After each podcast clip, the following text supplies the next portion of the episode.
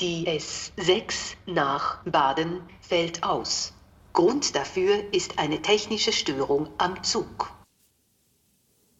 Ja, irgendetwas stört immer. Die kaputte Fahrleitung, die Mücke im Schlafzimmer, der Kiesel im Schuh oder die Klimakleber auf der Straße. Störmomente gehören aber nicht nur zum Leben dazu, sondern sie bringen uns und unsere Gesellschaft oft produktiv weiter, behauptet der Philosoph Dieter Thome.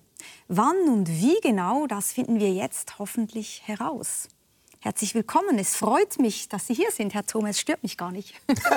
Noch nicht. Noch nicht. Ja, was stört Sie denn regelmäßig, Herr Thome?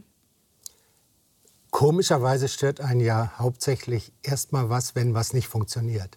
Dann sehnt man sich nach der Schweiz, nach der Ordnung, nach der Pünktlichkeit. Äh, das ist wahrscheinlich äh, so eine Art Lust an der Gewohnheit. Und dann gibt es aber natürlich auch diese andere, was, das, was Sie angesprochen haben, diese produktive Lust an der Störung, dass man auch manchmal Lust hat, selber anzuecken, wenn irgendwie es zu ordentlich ist. Mhm, dass man dann denkt, so jetzt bringe ich mal ein bisschen die Temperatur hoch. Es gibt ja jeweils ein SRG-Wahlbarometer und das neueste von 2023, das hat was Interessantes zutage gefördert, fand ich, nämlich bei den Ärgernissen Nummer eins war auf dem ersten Platz Misswirtschaft und Boni-Exzesse bei der CS. Darüber regen sich die Leute offenbar am meisten auf, gefolgt von den Klimaklebern und der Gender-Debatte. Und das finde ich ja erstmal interessant, weil der erste Punkt ist ja tatsächlich staatsrelevant. Das kostet Menschen Arbeitsplätze, das wird richtig teuer, gefährlich vielleicht auch für die Schweiz, währenddessen die anderen beiden Dinge ja eher ideeller Natur sind. Warum regen sich so viele Leute darüber auf? Na, ich finde erstmal natürlich äh, beachtlich, dass wer da auf Platz 1 ist. Dass das nämlich eigentlich als Störung von eine Störung ist, die von oben kommt, aus der Mitte äh, des Wirtschaftsplatzes wo man ja eigentlich denkt, das ist sozusagen die gesunde Substanz der Gesellschaft, äh, die den Motor der Wirtschaft am Laufen hält. Aber dass da, da, äh, dass da das Stottern des Motors von der Bevölkerung mit Missfallen betrachtet wird, das äh, finde ich wichtig als Befund. Einfach weil man merkt, die Störung kommt nicht immer von den Zotteligen, von den zottelhaarigen Außenseitern, äh, aber ja, dann sieht sich plötzlich der CEO in der Nachbarschaft der Klimakleber, die natürlich nicht aus dem, von oben kommen, sondern von unten, von der Seite reingrätschen und äh, was durcheinander bringen. Nicht nur ideell, weil ja diese Fragen, Klima und so weiter, keine ideellen Fragen sind. Da geht es ja nicht irgendwie um, äh, sagen wir mal, Glaubensrichtungen, mhm sondern es geht um die Existenz unserer Gesellschaft. Mhm. Also das ist schon äh, wichtig, äh, dass da auch was auf dem Spiel steht. Mhm. Ja, wobei also es gibt auch das Ärgernis darüber, dass der Staat oder die Regierung zu wenig tut in Sachen Klimakrise. Aber dieses Ärgernis ist sehr viel weiter hinten. Also über die Klimakleber regt man sich sehr viel mehr auf, wie über die Tatsache, dass zu wenig getan wird. Die, äh, der Konflikt dahinter kreist ja um die Frage, wie reagiert eine Gesellschaft auf dramatische Herausforderungen. Mhm. Und natürlich ist es so, dass wenn eine Herausforderung richtig groß ist, dann man denkt, okay, der Staat ist auch groß. Also für große Herausforderungen brauchen wir einen großen Akteur. Und das ist dann der Staat. Das kann ich nicht in meinem Hinterhof bewältigen. Äh, aber wenn dann diese Herausforderung von der großen Instanz Staat vielleicht dann doch nicht ausreichend bewältigt wird, dann äh, entsteht das, was in der Gesellschaft, in der Geschichte von Politik auch immer wieder passiert ist, nämlich dass dann Gruppen sich bilden, die intervenieren. Mhm. Und die sind natürlich Störenfriede, ja, ja. Die, äh, die äh, nerven, die bringen Unruhe. Und die große Frage ist dann immer, was machen die anderen? Äh, versuchen die anderen, also die Breite der Gesellschaft, die Störenfriede abzuschieben, an den Rand zu drängen oder gar über die Klinge springen zu lassen? Oder sind die Störenfriede in der Lage, eine Ausstrahlungskraft zu entwickeln. Dieses Produktive. Äh, sodass dann die anderen so ein bisschen rüberrutschen. Das muss man sich ein bisschen vorstellen wie auf so einer Wippe. Mhm. Natürlich sitzen erstmal ganz viele, nämlich die Masse der Gesellschaft auf der einen Seite, auf der anderen Seite sitzen die paar Hanseln. Mhm. Ähm, aber wenn die dann kräftig draufspringen, mhm. werden sie schon schwerer und dann rutschen vielleicht manche auf die andere Seite und am Schluss äh, entwickelt sich eine gesellschaftliche Dynamik. Aber erstmal nerven die, ja. Und dieses Nerven, das glitzert für Sie auch so ein bisschen. Das hat man am Anfang gleich schon gespürt, dass Sie gesagt haben, wenn alles zu ruhig ist, dann möchte man ja auch, dass etwas ein bisschen Explosives da reinkommt. Sie haben dem Störenfried, dem sogenannten Puer Robustus, ein Buch gewidmet. Ein ganzes dickes Buch. Und man sagt ja manchmal auch, dass Bücher am besten werden, und das war ein sehr gutes Buch, ein sehr erfolgreiches Buch, wenn das Thema einen produktiv umtreibt, vielleicht sogar biografisch irgendwie verortet ist. Steckt denn in Ihnen auch so ein bisschen ein philosophischer Querulant, Dieter Thome? Hoffentlich, ja. Also Philosophen sind ja seit Sokrates äh, eher Querulanten. Äh, manchmal war das für die auch ziemlich gefährlich. Ähm, heute sind die Philosophen meistens Beamten, äh, Beamte, aber dass wir so eine Art Störpotenzial haben, liegt schon in unserer Profession begründet, weil wir irgendwie Selbstverständlichkeiten hinterfragen. Äh, sich selbst jetzt den Orden des Störenfrieds umzuhängen, das äh, wäre ein bisschen peinlich den Orden des Störenfrieds. Na, da werden wir noch schauen. Aber Sie, Sie haben vielleicht einen, Sie, vielleicht Sie haben, haben, Sie einen in der Tasche für den Schluss dann. Genau. Sie haben ähm, aber gerade schon gesagt, wenn man dann so ins System eingepflegt wird, sozusagen, wird es ja auch ein bisschen schwieriger. Sie waren Professor für Philosophie an der Hochschule in St. Gallen, viele, viele Jahre lang bis diesen Frühling, waren aber auch Gastprofessor an der Brown University, an der Yale University, hatten viele Stipendien auf der ganzen Welt, sind ein gefeierter Buchautor. Wenn man dann mal so im System drin ist, ist es dann nicht wahnsinnig schwierig, noch, sage ich jetzt mal, äh, Störungspotenziale in der Philosophie überhaupt auszuloten und fruchtbar zu machen? Man braucht halt dann Anreize. Also ähm, wenn mein Sohn denkt zum Beispiel, ich würde doch ein bisschen viel am Schreibtisch sitzen und nur Worte verfassen, dann ist es für mich auch ein Ansporn zu denken, okay, dann müssen die Worte wenigstens äh, pfeilähnlich sein. Äh, wenn ich an der Universität St. Gallen bin, dann äh, bin ich natürlich umringt von sehr viel Mainstream, von Wirtschaftsliberalismus und so weiter. Und äh, dann juckt es mich auch und dann kann man da auch so eine produktive Energie entwickeln. Äh, also äh, es ist äh, äh, klar, dass ich nicht jetzt irgendwie Straßenkämpfer bin, aber ich glaube, wir haben das Waren vorhin Sie ja schon. aber mal so ein bisschen, ja, oder? Ich Zumindest Hausbesetzer. Ja. Sie bedanken sich auch in dem, in dem einen Buch bei der Regenbogenfabrik in Berlin-Kreuzberg. Genau. Und Sie schreiben, das finde ich ganz schön, die Sie mit dem Störenfried in Ihnen selbst bekannt ja. gemacht hat. Also Sie waren schon so ein bisschen. Ja, ja, ich war Hausbesetzer äh, und die Regenbogenfabrik war mein Zuhause in Kreuzberg. Und äh, ich denke, das ist auch eine interessante Lehre, weil, ich, weil man tatsächlich ja nicht einfach aus eigener Kraft seine Möglichkeiten jeweils auskundschaften kann, sondern man braucht Umstände dafür, äh, so eine Art äh, gärendes Umfeld. Und äh, dieses, dieses Umfeld damals war tatsächlich so, dass ich da relativ äh, ahnungslos reingeraten bin und dann Seiten an mir kennengelernt habe, die ich nicht kannte. Und das empfinde ich, dafür empfinde ich eine große Dankbarkeit. Ja. Deswegen haben Sie sich bedankt, auch im Buch. Gehen wir noch einmal zurück zu diesen Klimaklebern, die ja wirklich so ein großes Politikum sind derzeit. Es war ja lange Zeit so, dass sie in der Schweiz zumindest von Renovate Switzerland, die das vor allem machen, sich auf die Straße kleben, das eben auf Straßen gemacht haben, also den Verkehr blockiert haben, um ihrem Anliegen, dass die Dringlichkeit äh, der Klimakrise zu wenig ernst genommen wird, ähm, quasi Gehör oder, oder auch ähm, ein Bild zu verschaffen.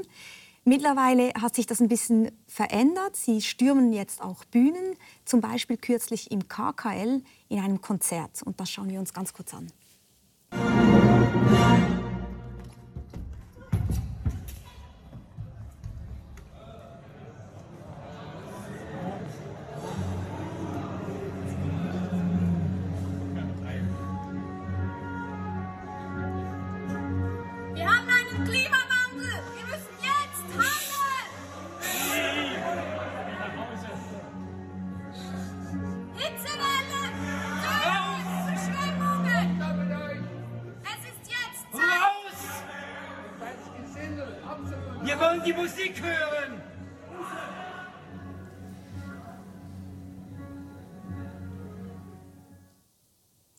das ist klarerweise ein Störmoment. Wie hätten Sie denn reagiert als Zuschauer? Als Zuschauer hätte ich ähm, nicht gesagt, wir wollen die Musik hören, wie gerade jemand gerufen hat. Ähm, ich hätte gedacht, okay, jetzt haben wir da alle viel Geld für die Tickets bezahlt und haben uns sozusagen spezialisiert auf Hochkultur. Aber äh, es gibt eben keinen geschlossenen Raum mehr. Also es schwappen die Gedanken über die Musik übrigens auch zum Teil, aber auch über die Welt in unsere aller, in unser aller Köpfe hinein. Und das heißt, die Klimakrise ist auch im KKL da irgendwie. Also gibt es halt solche Störungen im KKL auch. Und äh, dann hätte ich gedacht, übrigens super, wie der äh, Dirigent reagiert hat, Juchowski, der dann gesagt hat, es gibt eine Zeit für deren Statement und dann spielen wir wieder Bruckner. Mhm, genau, Wladimir Jurowski hat quasi dann unterbrochen und ihnen das Wort gegeben. Das hat aber auch wiederum für Proteste ja, dann gesorgt hat er im Publikum. Gekriegt, ja. ja, aber also jetzt mal ehrlich, Herr Thome, es ist nicht auch so, dass wir alle ein Anrecht darauf haben, manchmal störungsfreie Momente zu erleben, gerade weil die Klimakrise uns wahrscheinlich alle beschäftigt. Dann hat man doch auch das Bedürfnis, sich mal zurückzuziehen und sich zu erholen. Also ganz allgemein gesagt geht es ja hier um zivilen Ungehorsam. Niemand wird verletzt, aber es wird gestört. Die Geschichte des zivilen Ungehorsams, die gibt es ja seit äh, 200 Jahren ungefähr in Demokratien. Äh, auch innerhalb von Demokratien gibt es den zivilen Ungehorsam, angefangen in den USA. Und äh, das ist äh, was, was in Demokratien gewollt ist. Das darf man nicht vergessen. Und warum? Weil wir nie fertig sind mit der Demokratie. Und manchmal gibt es einfach äh, eben eine Langsamkeit des, des staatlichen Apparats, wo dann Leute irgendwie intervenieren und auf Sachen aufmerksam machen, die äh, auf die Agenda müssen und wo was gemacht werden muss. Das heißt nicht, dass jede Störung, auch, das heißt auch nicht, dass diese Störung da im Konzertsaal ich gut finden würde. Aber erstmal müssen wir sagen, okay, das gibt's und wir können das nicht von vornherein verurteilen. Und dann, das heißt, für mich ist diese ganze Sache mit den Klimaklebern nicht eine moralische Frage, wo ich die von vornherein verurteilen würde. Äh, weil das Anliegen, was die haben, da sind ja interessanterweise dann 90 Prozent dafür. Plus die Art, wie sie das Anliegen vertreten, da sind dann vielleicht 90 Prozent dagegen. Mhm. Und das heißt, für mich ist es eine taktische Frage.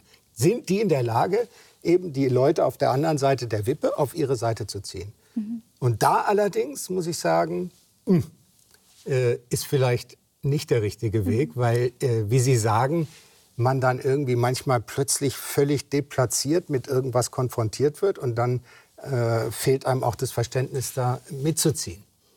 Und es gibt eigentlich zwei Einfallstore sozusagen, wie man diesen zivilen Ungehorsam diskutieren kann. Sie haben es eigentlich gerade gesagt. Das eine ist die Frage des Mittels, also ist das Mittel legitim, ja. aber auch ist es pragmatisch klug gewählt, genau. also kommen die dann rüber auf der Wippe. Und das andere ist, ist es überhaupt der Zweck, den wir da verfolgen der richtige. Und auch darüber müssen wir ja sprechen, weil wenn wir noch einmal an den Puer Robustus denken, an diesen Störefried, dann ist er ja ursprünglich, so wie Sie ihn auch ähm, entwickeln, bei Thomas Hobbes angelegt. Also im 17. Jahrhundert kam dieser Puer Robustus auf die Weltbühne sozusagen. Und das ist ja wirklich ein Querulant, der den Staat nicht produktiv stört, sondern attackiert. Wer fällt Ihnen denn da ein? Interessanterweise wurden Sie ja nach dem Erscheinen des Buches die ganze Zeit nach Donald Trump ähm, gefragt. Was für Figuren sind denn diese Puri Robusti heute? Ja, also äh, das ist mir ganz wichtig äh, einzusehen und das bezieht sich natürlich auch auf die Klimakleber und äh, auf den Klimaprotest und auf den populistischen Protest und auf Trump, auf den Sturm aufs Kapitol. Man hat ja, man muss einfach zur Kenntnis nehmen, dass man sich nicht jetzt irgendwie mit so einem romantischen Bild des guten Wilden, der da alles irgendwie auf. Das ist das, was ich meine, ja, genau. Alles aufmischt, äh, zufrieden geben darf. Sondern es gibt eben die dunklen und die hellen äh, Varianten bei, der, bei den Störenfrieden. Und wenn jemand nur an sich denkt oder wenn jemand äh, nur in der Masse sich stark fühlt, äh, wie SS-Schläger oder äh, Kapitolstürmer oder äh, Ausländerprügler oder sowas, äh, dann ist das auch natürlich ähm, problematisch, weil dann, äh, ich glaube, bei den guten Störenfrieden ist ein entscheidender Punkt wichtig, nämlich, dass sie sich über ihre eigene Prekarität und Fragilität im Klaren sind. Dass sie eben wirklich exzentrisch oder vorweg oder äh, auf irgendwie so eine Art von äh, ähm, Reise sind, wo sie nicht automatisch davon ausgehen können, dass sie in guter Gesellschaft sind, sondern sie bringen tatsächlich was durcheinander. Mhm. Und äh, dann, äh, aber sie sind davon überzeugt, dass sie die richtige Sache vertreten. Dann, das ist, die, was Sie gesagt haben, der Zweck. Da muss man dann ganz klassisch moralphilosophisch auch ran und gucken, was sind denn da die Zwecke, die vertreten werden. Also äh, feministische Proteste in der Schweiz, äh, Klimaproteste, Hausbesetzer Aber und so weiter. gerade bei feministischen Protesten, da werden wir uns nicht einig in der Gesellschaft. Das ist ja sehr umstritten, wie weit man zum Beispiel gehen soll. Sagen wir mal, Kampf eines dritten Geschlechts, da gehen die Ansichten auseinander. Da kann man ja nicht einfach sagen, das ist ein guter Zweck, da geht's lang. Genau. Ich meine aber jetzt beim feministischen Prozess erstmal, Protest erstmal die klassische mhm. Frauenbewegung, die mhm. sich, äh, die, äh, ich meine, im 19. Jahrhundert sind jede Menge Frauen äh, totgeprügelt worden, die sich für Frauenrechte eingesetzt haben. Das darf man ja auch nicht vergessen. Und ich glaube, in der Schweiz war das auch nicht so ganz einfach. Mit ja, könnte sein, könnte sein. Aber beim dritten Geschlecht, äh, da sind wir dann wieder richtig im Schlamassel äh, einer sehr komplizierten Diskussion, wo das dann nicht so klar ist, wie bei der Sklaven, beim Kampf gegen die Sklaverei oder beim Kampf für Frauenrechte. Ja. Mhm. Äh, ich finde die Klimathematik äh, ist wieder ein Fall, wo wir bei dem Zweck dann auch wieder eine vergleichsweise übersichtliche Lage haben. Denn niemand würde jetzt wahrscheinlich sagen, okay, äh, es ist irgendwie völlig wurscht, wenn die Welt hops geht.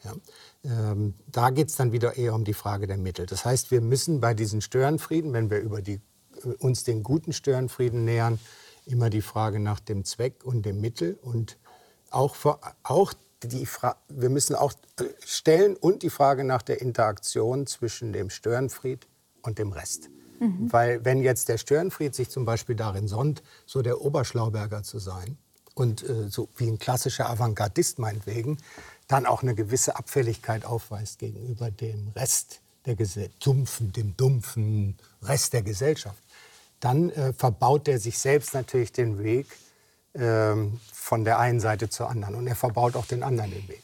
Und, dann, äh, und das ist auch wichtig, diese Interaktion. Aber Demokratie geht ja immer auch einher mit einem Gleichheitsversprechen und auch mit der Idee, dass alle an diesem Diskurs erst einmal teilnehmen dürfen und einander zugehört werden muss.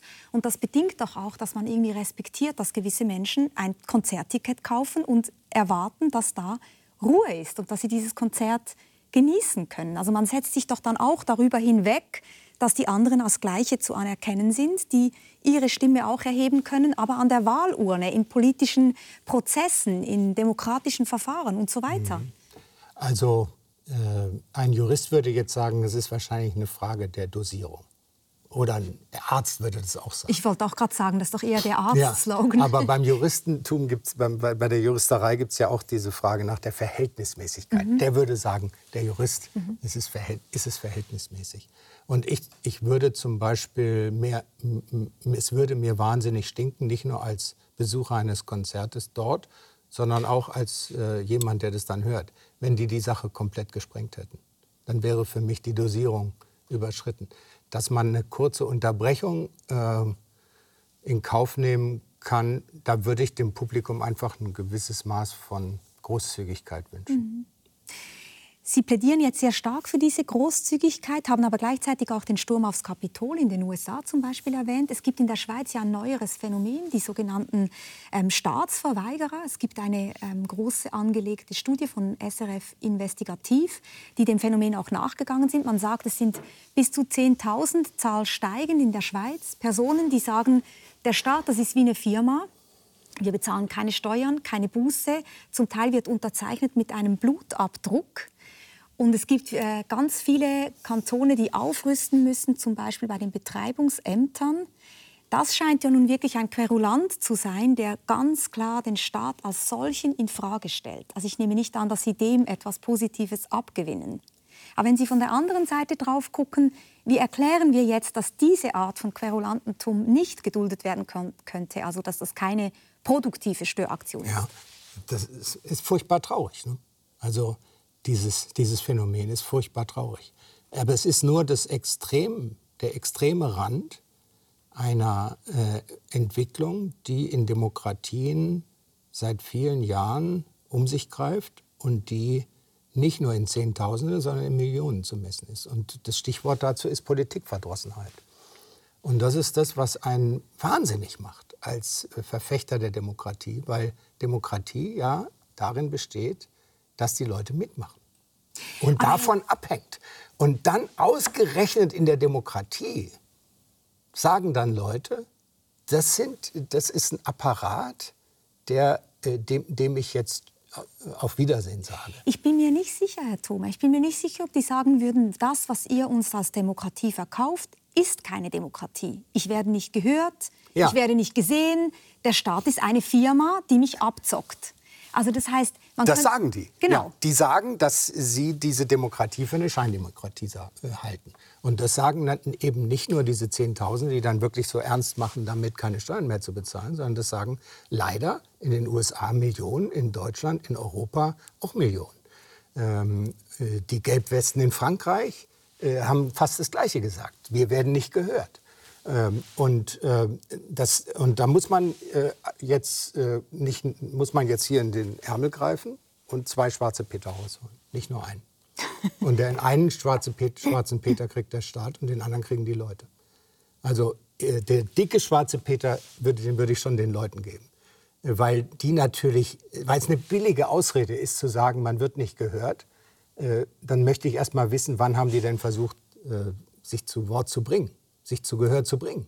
Ähm, und äh, das heißt also, man kann immer sagen, so beleidigte Leberwurstmäßig, äh, ich äh, werde nicht gehört und dann äh, den Kopf umdrehen. Das ist äh, so ein bisschen wie wenn man verliebt ist in eine Frau und sich nie traut, sie anzusprechen. Mhm. Und dann hinterher sagt, die will mich sowieso nicht. Aber jetzt wollen wir auch noch sprechen über die Karte, die der Staat ja, bekommt. Der Staat, äh, sehen Sie, es gab ähm, also der, die, der schwarze Peter, der der Demokratie gehört, ist, die Demokratie verfehlt ihre eigenen Ansprüche, wenn sie nicht äh, diese Anziehungskraft äh, entwickeln kann, die allen Leuten wirklich die, die Idee nahebringt, mach mit. Mhm. Und äh, man muss leider sagen, dass das eben äh, auch tatsächlich schiefgelaufen ist in Demokratien. Und dazu gibt es in der Politikwissenschaft einen wunderbaren Frauennamen, Tina.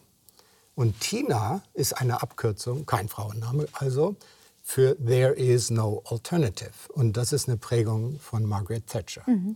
Und das heißt, äh, im Deutschen, ins Deutsche übersetzt, äh, ist es die Politik des Sachzwangs. Und das heißt, wenn in der Politik und gerade auch in der Demokratie immer nur gesagt wird, wir müssen das so machen, das ist der Sachzwang, das ist systemrelevant bei den Banken, in der Schweiz kennt man die Diskussion auch, dann dann genau ist der schwarze Peter beim Staat, weil dann wird Demokratie in Technokratie verwandelt. Und dann können die Leute sagen, ja, äh, seht ihr, there's no alternative, ich habe sowieso nichts zu sagen. Aber jetzt sehen wir doch schon, es gibt sozusagen eben produktive Störmomente und nicht produktive. Es ist aber ganz generell so, dass sich die Demokratie irgendwie verorten muss zwischen diesen produktiven und unproduktiven Störmomenten. Ja. Wo sehen Sie denn im Moment das größere Problem? Wird die Demokratie zu sehr gestört? Also attackiert, unterlaufen oder zu wenig gestört, indem sie sich dann faul einrichtet? Wahrscheinlich ist das Verhängnis beides. Es ist beides gleichzeitig passiert. Also, äh, dass es einerseits so ist, dass wir daran gewöhnt sind, dass viele politische Fragen in Verwaltungs- und technokratische Fragen äh, verwandelt werden. Und man dann denkt, okay, die sind so komplex, diese ganzen Fragen, die müssen wir jetzt den Experten überlassen. Und dann äh, kann man natürlich als äh, Souverän, das Volk ist ja der Souverän, äh, sagen, ja, okay, so souverän bin ich da gar nicht, ich habe ja keine Ahnung. Und dann äh, gibt es praktisch eine Entzugswirkung, wo wir dann praktisch aus der Kurve fliegen als normale Bürger. Und äh, umgekehrt ist es so, dass eben die, ähm, die Gegenreaktion dann darauf, äh, und das Besorgniserregendste ist natürlich der Populismus, äh, darin besteht, dass äh, Leute sagen, okay, äh, wir, wir machen jetzt so eine Art Verweigerungshaltung und ähm, wir äh, bohren jetzt die Grundfesten an. Und das, die größte Herausforderung der neueren der Geschichte der Demokratie ist, sind die nächsten amerikanischen mhm. Wahlen. Weil Aber da geht es dann wirklich ums Ganze. Aber lassen Sie mich noch einmal da nachhaken. Wir sind uns wahrscheinlich einig, dass wir die Demokratie auf gar keinen Fall preisgeben wollen. Aber gehen wir mal mit mit denjenigen, mit den Staatsverweigern, mhm. die genau das tun wollen und die sagen, der Staat ist eine Firma. Was entgegnen Sie? Also warum genau darf man nicht die heilige Kuh der Demokratie schlachten und sagen, vielleicht gibt es ganz andere Formen des Zusammenlebens. Was entgegnen Sie denen?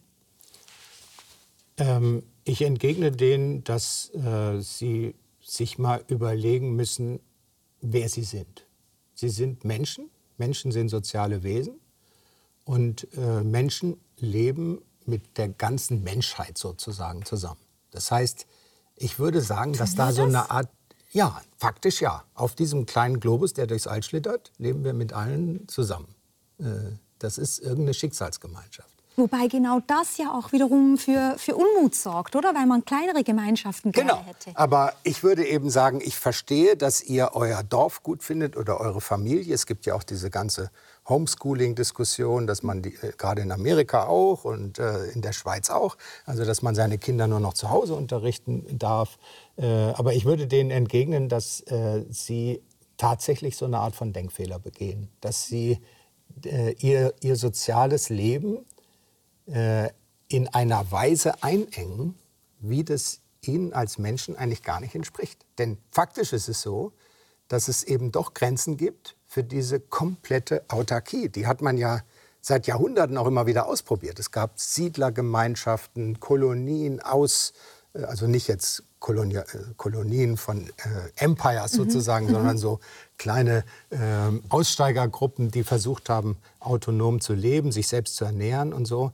Und äh, man merkt da, wo die Grenzen sind. Mhm. Wenn man krank wird, wenn man, äh, wenn, wenn man irgendwie Musik hört, plötzlich hört man dann, was, was hört man dann nur noch die Musik, die man selber komponiert hat? Also das heißt, man kann nicht irgendwie so eine Art Käseglocke über sein eigenes Leben stülpen und dann sagen, das ist alles, was ich brauche. Das, ist, das also, leuchtet also, einfach nicht ein. Weil die Menschen soziale Wesen sind, müssen sie sich irgendwie organisieren und dann können wir fragen, was ist die beste Form und dann landen ja, wir irgendwann und, zum Beispiel und, bei der Demokratie. Und es gibt natürlich äh, verschiedene Kreise, in denen man sich bewegt. Mhm. Also ich bin ein wahnsinniger Familienfan und ich finde die Familie ein unterschätztes philosophisches Thema. Äh, ich finde dieses Generationenspiel äh, ist dramatisch wichtig. Das heißt, ich, äh, diese private Sphäre ist für mich mhm. sehr wichtig. Aber sie ist nicht alles. Mhm. Und dann gibt es die Gemeinde und dann gibt es den Staat. Und es gibt dann einfach den Punkt, wo man merkt, auch die Staatsverweigerer, wenn meine Kindeskinder irgendwie leben wollen, dann müssen Maßnahmen ergriffen werden, nicht nur irgendwie in meiner Käseglocke, sondern auf der ganzen Welt. Und was, was sagen die dann? dann? Dann sagen die, ja, wollen die dann die, die Klimathematik irgendwie in ihrem Haus mhm. irgendwie lösen? Das geht doch nicht. Lassen Sie uns doch als Zwischenfazit mal feststellen, dieses ganze Stören ist eine ambivalente Geschichte. Also ja. auf der einen Seite wollen wir es glattbügeln und ausmerzen, weil wir natürlich fürchten, dass Grundwerte, die uns extrem wichtig sind, wie die Demokratie, in Brüche gehen könnten. Andererseits brauchen wir das Stören, um die Demokratie, aber auch unsere Gesellschaft voranzubringen. Man sagt ja auch, Innovation kommt nur daher, dass Menschen aufstehen und was anders machen. Und das hat, glaube ich, nichts so klar gezeigt wie der Werbespot von Apple, der ja fast schon ikonografischen Charakter hat, von 1997. Wir schauen uns den kurz an. An alle, die anders denken. Die Rebellen. Die Idealisten die Visionäre, die Querdenker, die, die sich in kein Schema pressen lassen, die, die Dinge anders sehen. Sie beugen sich keinen Regeln und sie haben keinen Respekt vor dem Status quo. Wir können sie zitieren, ihnen widersprechen, sie bewundern oder ablehnen. Das Einzige, was wir nicht können, ist, sie zu ignorieren, weil sie Dinge verändern, weil sie die Menschheit weiterbringen. Und während einige sie für verrückt halten, sehen wir in ihnen Genies. Denn die, die verrückt genug sind zu denken, sie könnten die Welt verändern, sind die, die es tun. Das ist ja wahnsinnig interessant. 1997 war der Begriff Querdenker noch positiv konnotiert. Ist mir so aufgefallen. Ja, stimmt, ja. Ist, äh, Misfits, Rebels, Troublemakers ist es im Englischen. Auf Englisch, ja. Mhm. ja. ja, Gänsehautmoment, der Clip. Für mich jedes Mal. Gänsehaut und Kopfschütteln habe ich, wenn ich es höre oder sehe. Lösen Sie das kurz auf? Na, die Gänsehaut ist, es hat ja eine ungeheure Suggestivkraft, dass man äh, das Gefühl hat, ja, äh, man feiert irgendwie die, die was ganz Besonderes tun. Und äh, die bringen dann die menschliche Gattung voran, heißt es ja auch im Clip. Und ähm, es, äh, das, das Kopfschütteln kommt dann rein, auch wenn ich da so ein bisschen mir fast blöd vorkomme, äh, weil es natürlich total übertrieben ist zu behaupten, dass die, die verrückt sind, die menschliche Rasse voranbringen. Denn manche töten oder machen kaputt, sind irgendwie Querulanten, nicht Quertreiber im positiven Sinn. Mhm. Nerven, aber in einer unproduktiven Weise. Und äh, die, da gibt es überhaupt keinen Punkt in dem äh, Clip, der irgendwie versucht, da sozusagen ein bisschen wenigstens die Sache einzuschränken. Und auf der Bildebene gibt es nur die Sonnenseite des mhm. Lebens. Maria Callas und all die wunderbaren ähm, positiven Figuren. Und ich frage mich auch, wissen wir eigentlich im Vornherein jeweils, wie das ausgehen wird? Also nehmen wir Martin Luther King, der ja auch vorkommt im, im Clip. Ja. Also natürlich gab es ganz viele, die sich massiv gestört äh, gefühlt haben und auch bedroht gefühlt haben, die nicht äh, gewollt haben, dass Martin Luther King seinen Kampf weiterführt. Im Nachhinein feiern wir ihn als ganz großen Freiheitsheld, aber da war man sich ja erstens nicht einig und zweitens wusste man vielleicht eine Weile lang auch gar nicht, was passieren würde. Also wann genau entscheidet eigentlich wer, ob jemand zum Helden wird oder als Querulant in die Geschichte eingeht? Das wissen die Leute, die querdenken, manchmal vielleicht auch selber nicht.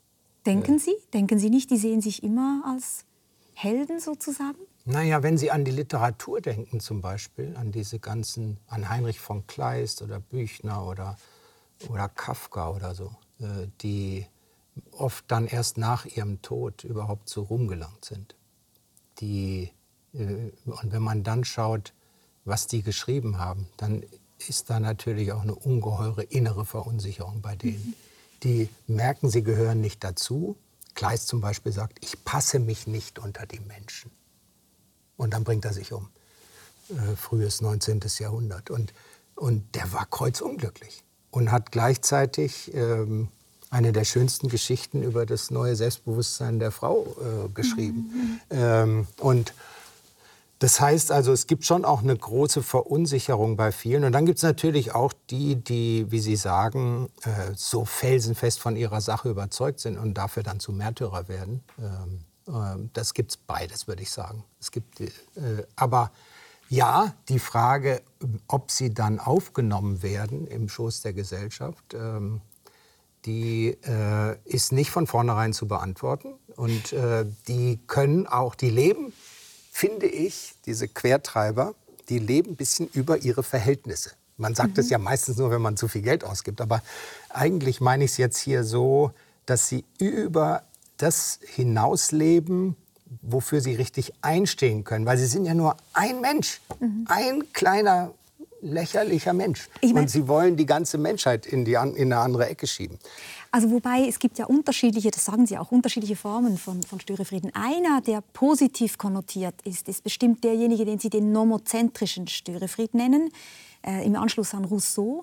Also ein Störefried, der sozusagen eben die gute Ordnung im Sinn hat und die Ordnung produktiv stören will, um sie zu verbessern. Eigentlich wären wir da ein Stück weit beim Klimaaktivismus. Die wollen ja nicht die Ordnung zusammenbrechen lassen, sondern die wollen im Grunde genommen eine neue Ordnung, eine bessere Ordnung, die Menschheit voranbringen. Noch einmal, man kann sich darüber streiten, ob die Ziele die richtigen sind, ob die Mittel die richtigen sind. Aber das ist natürlich was anderes, wie wenn jemand sagt, ich will die Menschheit auslöschen. Ja, also vielleicht sollte man in der Schweiz mal ähm, eine Verbindung gedanklich herstellen zwischen Wilhelm Tell und den Klimaklebern. Das ist jetzt eine sehr steile These. Gar nicht steil, weil der Wilhelm Tell ist tatsächlich dieser nomozentrische äh, Störenfried par excellence. Das alte stürzt, es ändert sich die Zeit und neues Leben wächst aus den Ruinen. Und er äh, ist ein wilder Kerl, lauert irgendeinem so Vogt da am hohlen, an der hohlen Gasse auf. Äh, Dann schießt er seinem Sohn, was seine Frau total wahnsinnig macht, den Apfel vom Kopf, in, bringt sich da in, äh, in, eine, in ein Riesendurcheinander und äh, tritt natürlich den Leuten auf die Füße, auch seinen eigenen Landsleuten, die dann irgendwie sich ärgern, weil er Alleingänge macht. Mhm. Und am Schluss ist die Schweiz eine andere. Ist natürlich nur eine Geschichte von Friedrich Schiller. Und? Aber es ist ein nationales, äh, ein nationales Idol trotzdem geworden. Und äh, der Wilhelm Tell, den schreibt äh, Friedrich Schiller als so eine Art Variation auf die französische Revolution. Er stellt sich praktisch eine gute französische Revolution ohne Terror vor. Und was Wilhelm Tell macht, ist nicht so viel anders als das, was die Klimakleber machen. Es ist allerdings viel gewalttätiger. Ja, und interessant ist ja auch noch einmal, dass man im Grunde genommen sagen kann, Wilhelm Tell würde heute ganz anders bewertet, wenn die Sache nicht gut ausgegangen wäre. Und da sind wir ein Stück weit bei Ihrer anderen Geschichte. Sie haben eben auch ein Buch geschrieben über Helden, was ähm, erstmal vielleicht ein bisschen irritierend ist. Warum mögen Sie eigentlich Helden so sehr? Sprechen wir gleich drüber. Aber Wilhelm Tell zum Beispiel, wenn der sein Kind erschossen hätte beispielsweise, also es hätte nicht geklappt mit diesem Apfelschuss, oder die Ordnung hätte sich dann nicht irgendwie entsprechend ja. verändert, dann würden wir den heute natürlich nicht auf den Sockel stellen. Klar. Also, Braucht auch äh, Glück, oder? Helden brauchen Glück. Äh, Helden brauchen Glück und manchmal kommt das Glück nach ihrem Tod. Und, äh, ereilt, und sie selbst ereilt der Tod.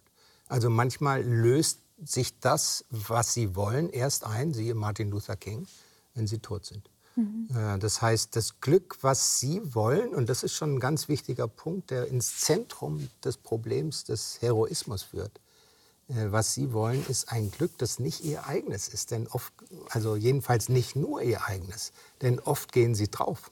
Und äh, wir haben dann wieder natürlich die große Frage, wollen Sie das Richtige? Okay, das äh, setzen wir jetzt mal in Klammern, weil das stellt sich immer, wenn Gesellschaft verändert wird. Aber äh, klar ist, dass Sie etwas wollen, was größer ist als Sie selbst. Sie sagen, unsere Gesellschaft leide unter Heldenschrumpfung. Warum denn? Weil wir, äh, weil uns das eine ungewohnte Vorstellung geworden ist. Ne? Also, ähm, dass Leute so herausragen, glaube ich. Äh, das hat mit, dem, mit der Gleichheit zu tun, die Sie vorhin angesprochen haben. Wir haben doch eine enorme Meritokratie heute. Ja, also aber... Wir belohnen diejenigen, die herausstechen, in Elite-Gymnasien und so weiter. Ich weiß gar nicht, ob es einfach nur in diese eine Richtung geht. Also Zwei, zwei Punkte dazu. Mhm. Erstens, es gibt schon auch in vielen Demokratien so eine Art Rasenmäher-Ideologie nach dem Motto, der, der äh, schneller wächst als andere, der wird jetzt erstmal wieder geköpft.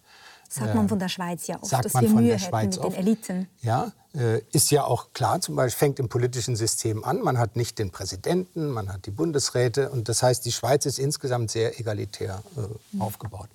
Ähm, das ist das eine, was ich dazu sagen würde. Und das andere, weil Sie die äh, Förderung der Eliten äh, angesprochen haben, äh, das ist nicht genau das Phänomen, was ich im Blick habe, wenn ich über Helden spreche, weil die Meritokratie ist ja eher aufgebaut nach dem Modell, der ist besser in etwas, was wir vorher definiert haben. Also der kann schneller rechnen, der ist schneller mit dem Studium fertig, der macht nur beste Noten, der hat irgendwie drei Patente oder sonst irgendwas. Das heißt, äh, das ist praktisch eine Art von äh, stromlinienförmiger Exzellenz. Und ähm, das ist etwas, was enorm populär ist, auch in der Wissenschaft übrigens, stromlinienförmige Exzellenz.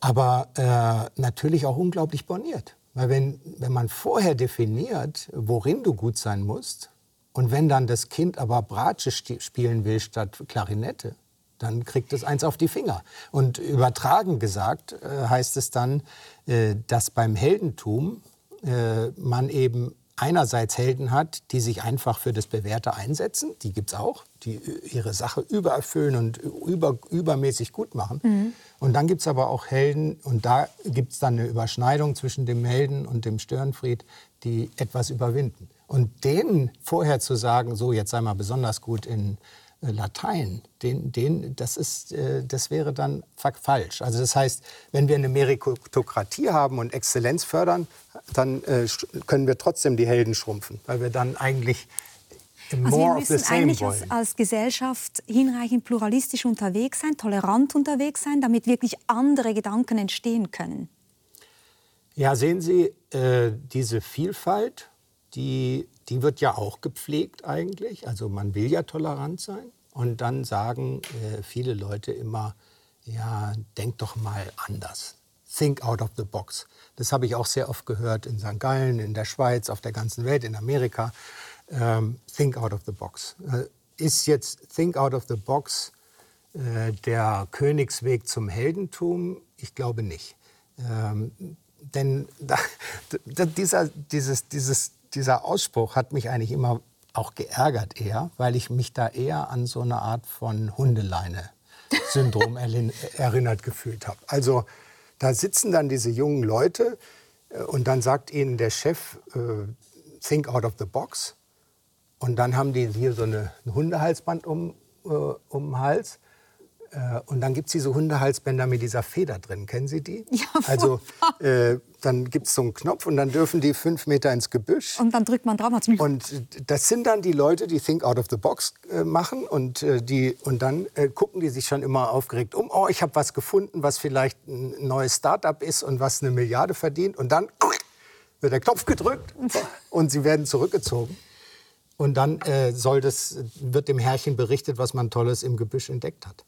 Ähm, das heißt, dieses äh, Think Out of the Box ist äh, ein typisches Beispiel für eine Vielfalt, bei der dann irgendwann auch so, so ein bisschen Zahltag ist sozusagen oder Bilanz gezogen wird. Okay, was hast du denn jetzt erreicht? Und hast du ein Gedicht geschrieben oder hast du eine Erfindung gemacht, die die Menschheit weiterbringt oder die mir verwertbar Die dann für unser Peer Review wieder einzahlt und die Universität voranbringt.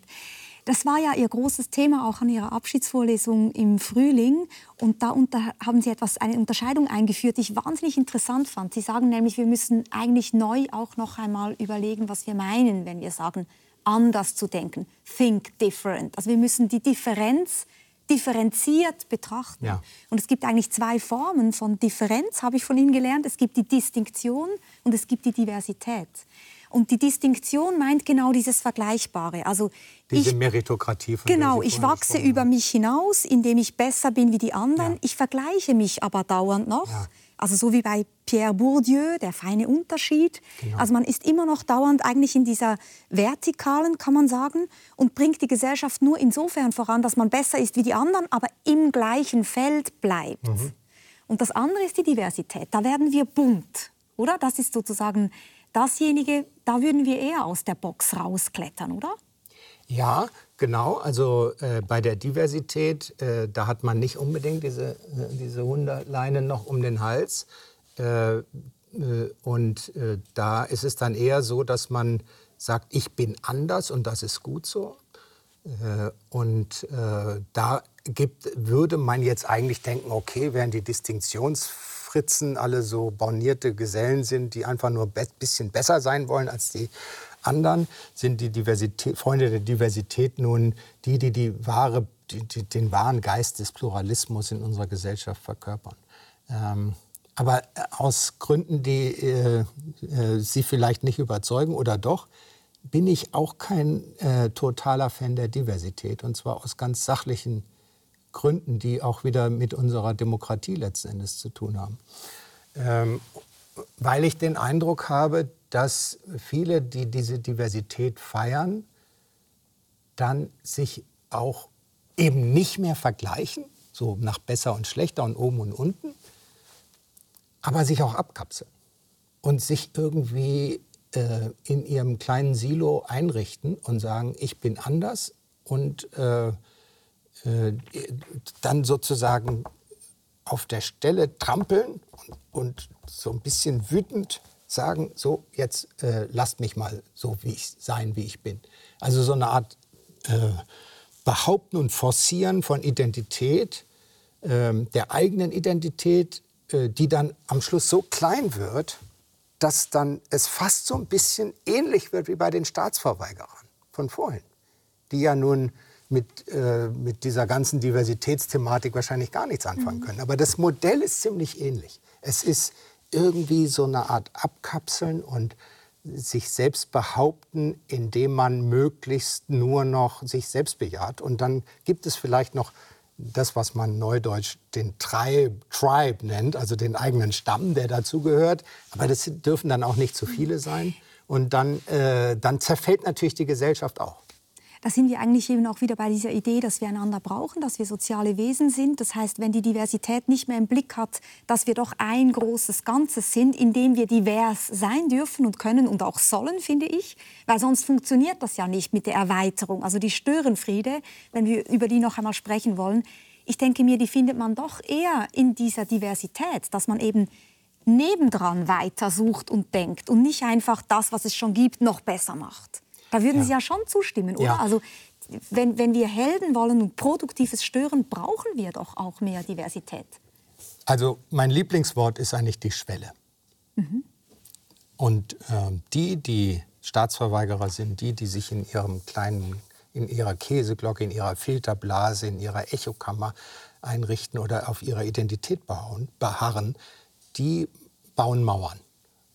Und interessanterweise ist nach 1989, als die Mauer in Deutschland und auch im ganzen Europa äh, der eiserne Vorhang äh, zusammengebrochen ist, äh, dann nach ein paar Jahren plötzlich wieder das Mauerbauen fröhlich losgegangen. Aber im ideellen Sinne. Also man liebt es irgendwie, diese, in dieser unübersichtlichen Welt so eine Art klare Grenze zu haben um sich.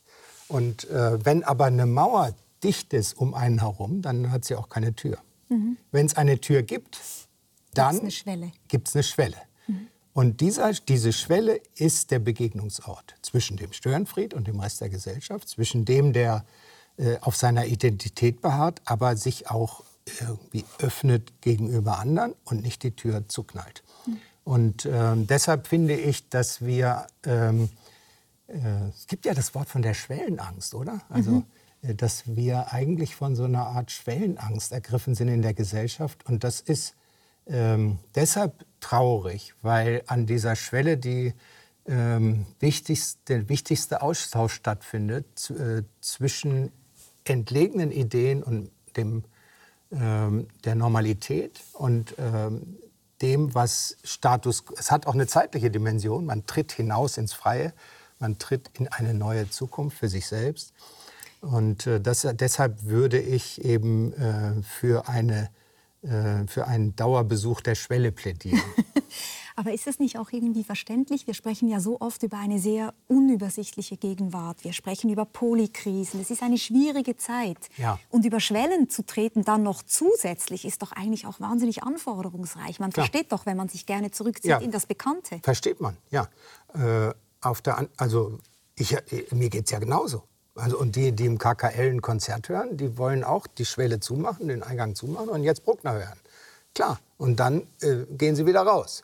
Dann hat man sozusagen äh, äh zeitweise diese Echokammer. Äh, Im wahrsten Sinne des Wortes in diesem Fall. Nur will man jetzt irgendwie drei Jahre lang im KKL-Konzertsaal mit diesen Leuten da sitzen? Also ja. irgendwann geht man wieder raus. Und was ist am, im Wirtshaus? Eigentlich doch ein, mit der schönste Ort, der wichtigste Ort. Da, wo man dann raustritt und dann kommt jemand anders rein. Oh, ha, mhm. Grüezi. Und äh, lang nicht gesehen. Und das heißt, es ist auch ein Ort der Begegnung. Und das heißt, die, die jetzt Schwellenangst haben, die verstehe ich total, weil ich sie auch habe. Auf der anderen Seite gibt es vielleicht auch so eine Art Höhlenangst, oder? Also man will ja auch nicht immer in seinem Zimmerchen hocken, wo alles heil ist. Das ist ja auch vielleicht ein bisschen zu überschaubar.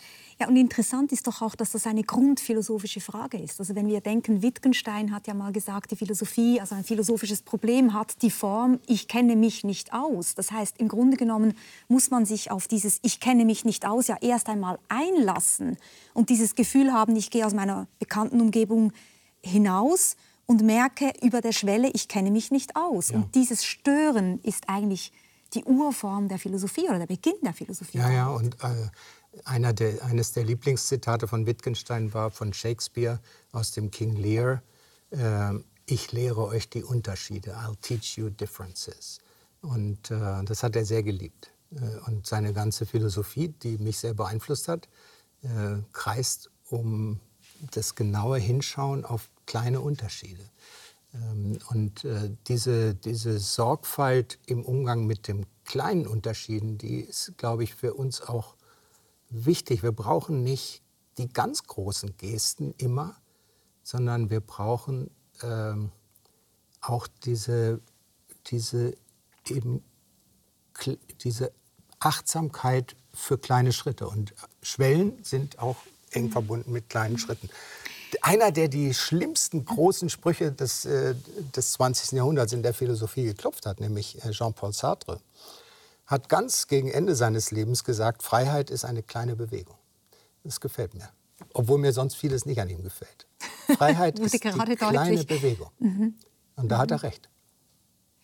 Das ist schön, das muss ich mal so stehen lassen, weil ich möchte mit Ihnen noch einmal über die Helden sprechen.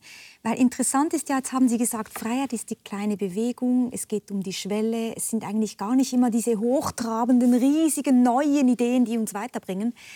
Gleichzeitig machen Sie sich auch lustig darüber, dass wir von Alltagshelden sprechen. Und Sie sprechen ganz konkret, ich habe Ihnen die mitgebracht, Ui. von Spielzeugfiguren. Ah, ja. Haben es Sie gibt, sie gefunden? Ja, natürlich. Es ist für Sie. Es gibt eine, eine Packung Alltagshelden, die man kaufen kann. Ähm, der Müllmann, die Lehrerin, auch schön gegendert, ein, eine Person aus dem Pflegebereich. Und Sie sagen, meine Güte, das sind noch alle Helden, die uns einfallen. Man spricht von Alltagshelden und das hat zu tun für Sie mit Alltagsschrumpfung. Warum ist es denn falsch, von Alltagshelden und Heldinnen zu sprechen? Oder was stört Sie daran? Äh, mich stört daran, dass es so eine Art Inflationierung gibt, die dann irgendwie eine bisschen billige Geste ist. So ein falscher Trost für die, das ging ja hauptsächlich um die Corona-Krise, als dieses Wort hochkam mit den Alltagshelden. Äh, es gibt, ist dann so eine billige Geste, dass man die Leute nicht besser bezahlt, aber ihnen diese ähm, Auszeichnung äh, zuspricht, dass sie äh, Alltagshelden seien. Ähm, und das ähm, das äh, viele der Betroffenen haben diesen Ausspruch dann auch zurückgewiesen. Äh, was mich da, was mich da ärgert zusätzlich ist, dass ich den Eindruck habe, dass man da so eine Art Erleichterung spürt. Ah, jetzt kann ich doch wieder äh, über Helden sprechen, aber ich muss es dann so tun, dass praktisch jeder ein Held ist.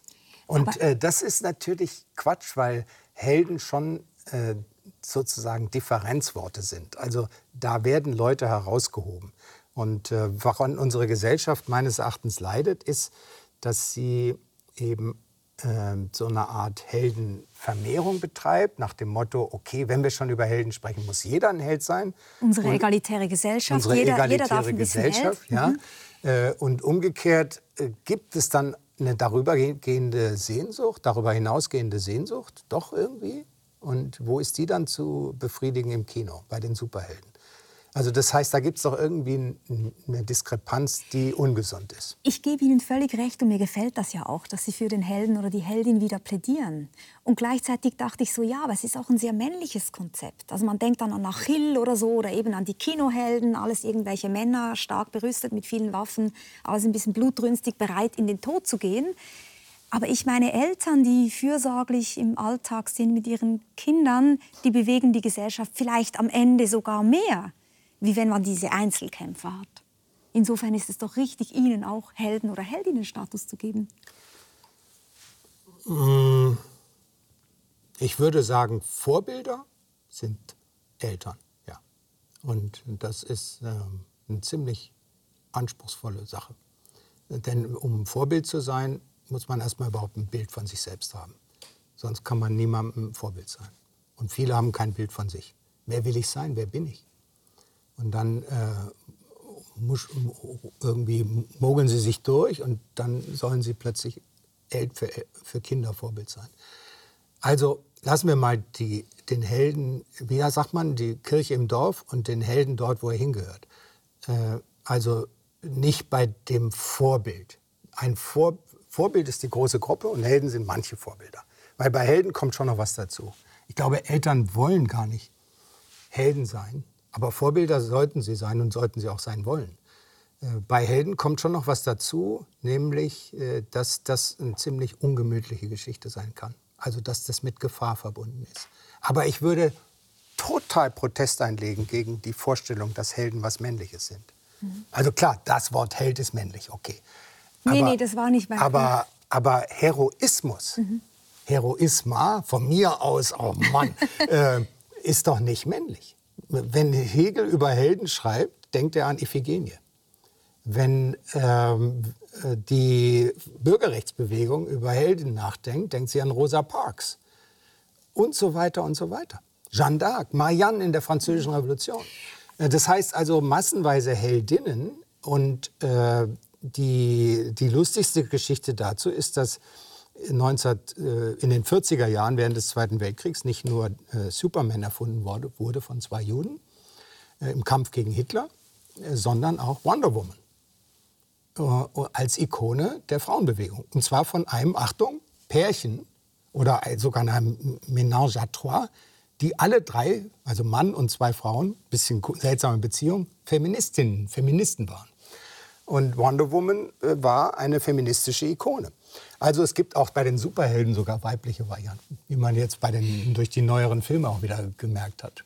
Können wir uns darauf einigen, dass Heldinnen und Helden schon irgendwie auch stören, produktiv stören in dem Fall? Eben genau dieses Produktive, was wir betont haben, währenddessen Vorbilder nicht zwingend stören?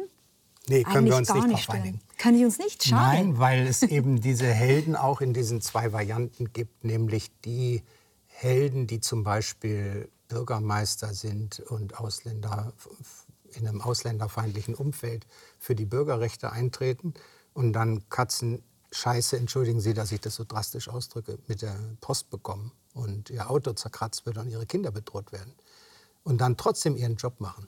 Die stören ja nicht. Die über, die übererfüllen ihre Pflicht. Denn keiner kann von ihnen erwarten, dass sie das durchhalten, psychisch. Aber manche machen es, weil sie denken, von dir lasse ich mich jetzt nicht kleinkriegen. Das sind also die Helden, äh, die verteidigen, was uns allen lieb und teuer ist. Und das sind dann die Helden der Übererfüllung der hm. Pflicht.